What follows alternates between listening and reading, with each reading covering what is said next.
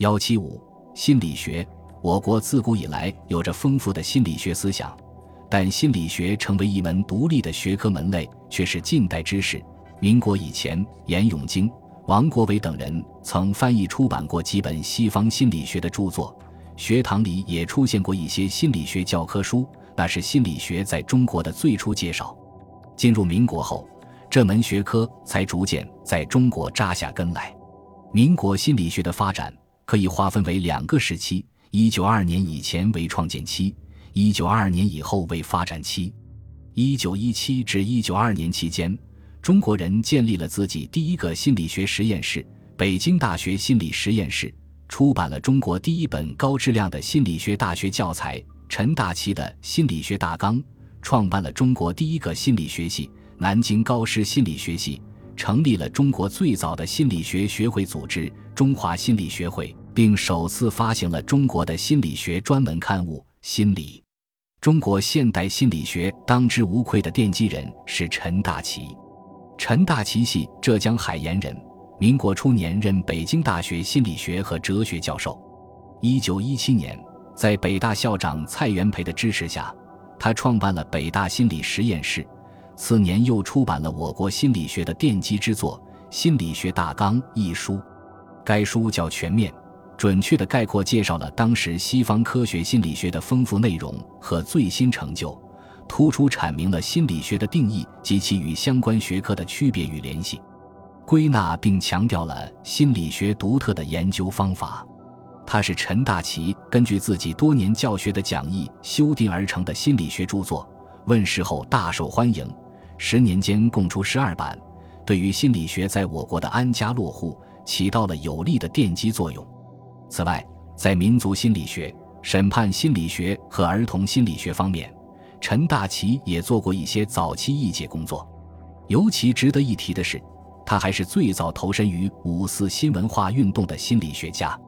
一九一八年和一九一九年，他在《新青年》和北京大学日刊上分别发表了《赤灵学》和《心灵现象论》两篇著名的战斗檄文，以现代心理学原理为武器，对当时的伏击之风和中外灵学会假科学名义鼓吹的神灵论进行有力的剖析和批评，显示了刚刚诞生于中国的心理学的威力和魅力，对当时提倡科学。破除迷信产生了相当大的影响。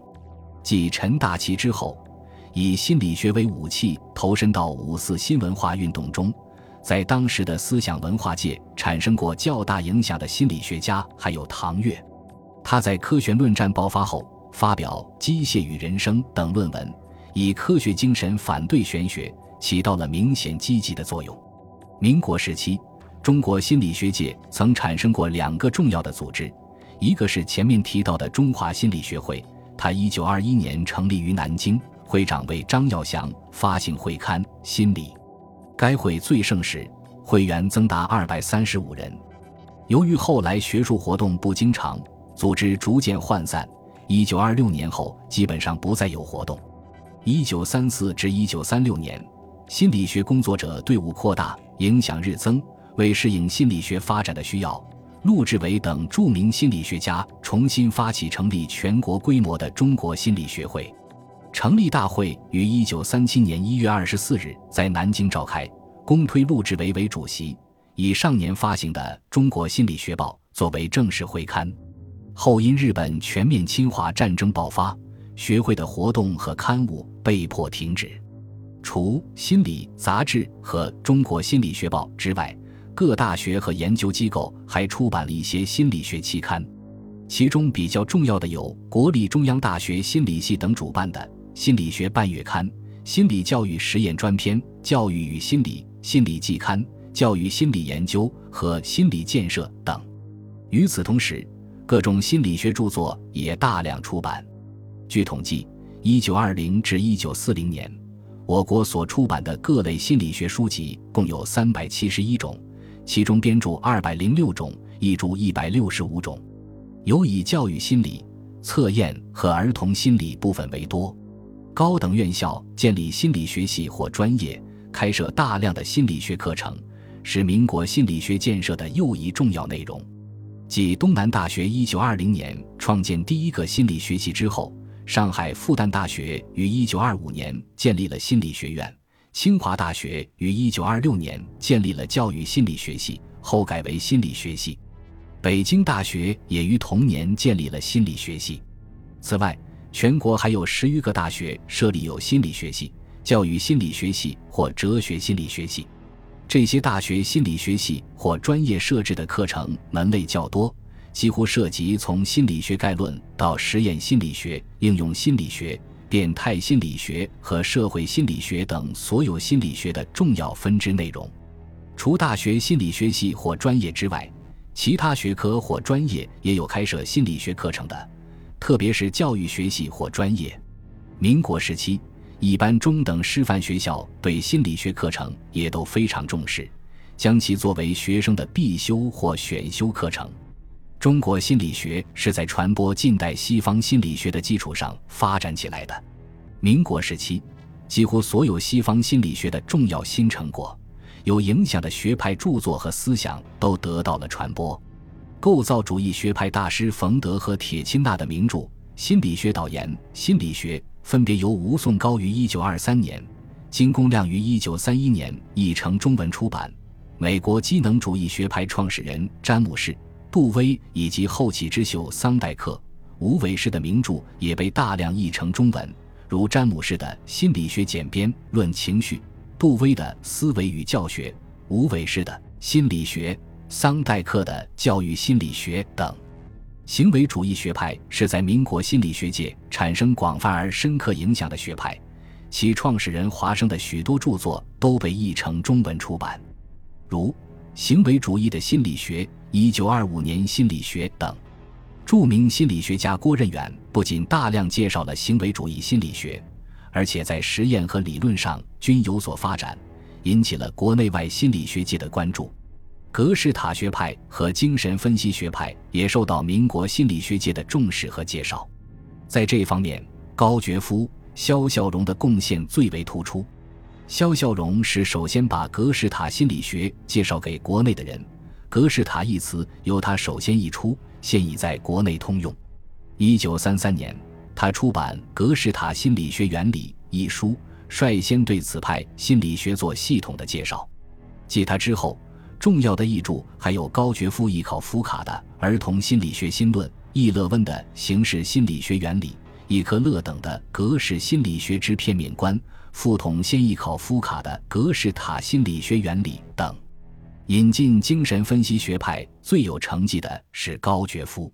他记下父亲1929年译弗洛伊德的《群众心理及自我分析》之后，于1936年分别高质量地译出了浮氏的代表作。精神分析引论和精神分析引论新编对我国心理学的发展产生了积极影响。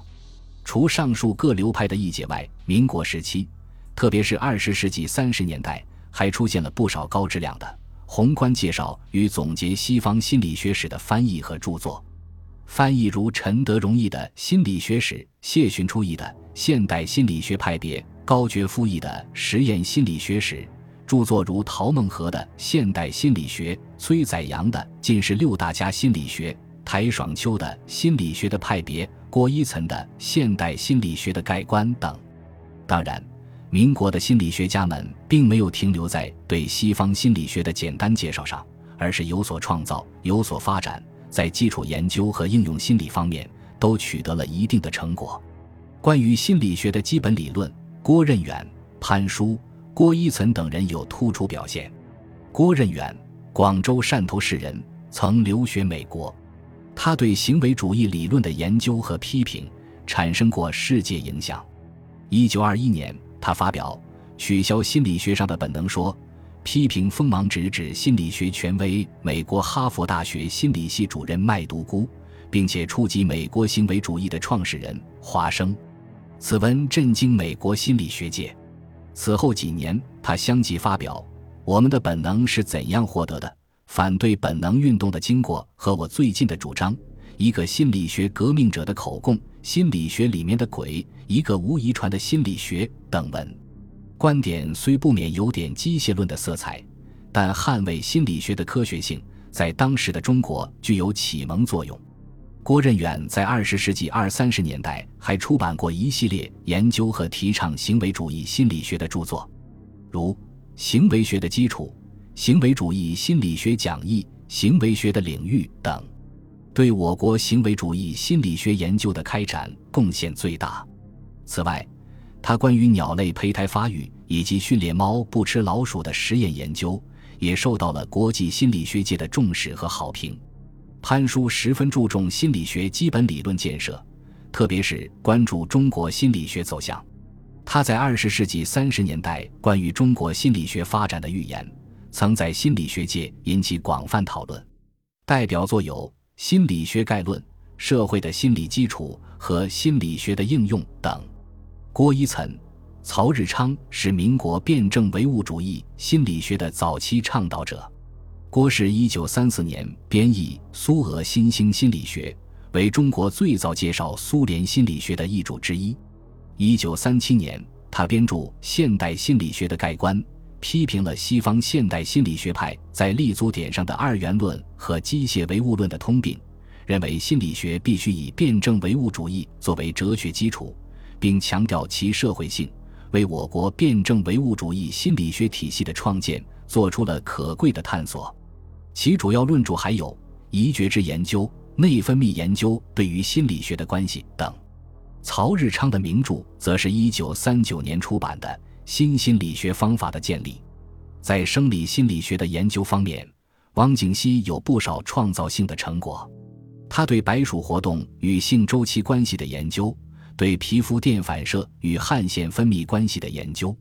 对两栖类胚胎行为的研究。都有引人瞩目的突破，特别是关于皮肤电反射的研究，在当时居于世界领先水平。他还是第一个将电子仪器引入中国用于脑功能研究的人。唐月在白鼠的研究方面也较有成绩。教育心理学，特别是汉字心理学的研究，在民国时期一直很活跃。艾伟是这方面最为杰出的代表。他一九三八年首创中国教育心理研究所，并任所长，所著《汉字问题》一书记二十五年研究而成，对提高汉字学习效能、推动汉字简化以及汉字中直排改为横排等，均做出了重要贡献。其著作除《汉字问题》外，还有《教育心理学论丛》《教育心理实验》《教育心理学大观》《阅读心理》等。二十世纪二三十年代。汉字心理学的研究最为发达，内容包括音形义之间的关系、横直排问题、字词汇的调查以及教学问题、书法心理等多方面的研究，对推动心理学中国化起了重要作用。在这方面取得过成绩的还有刘廷芳、沈有钱、周先庚、龚启昌等人。刘廷芳是第一本汉字心理学的作者，沈有钱用眼动视察研究法。在中文阅读横直排问题上有创建，周先庚发表过一系列汉字心理实验方面的重要论文，还热衷于阅读心理实验仪器的设计与改良，发明了四门速试机。对于汉字的完形结构，他也撰文进行分析，提出汉字分析三要素，即位置、方向及时间连续，为实验工作提供了基础。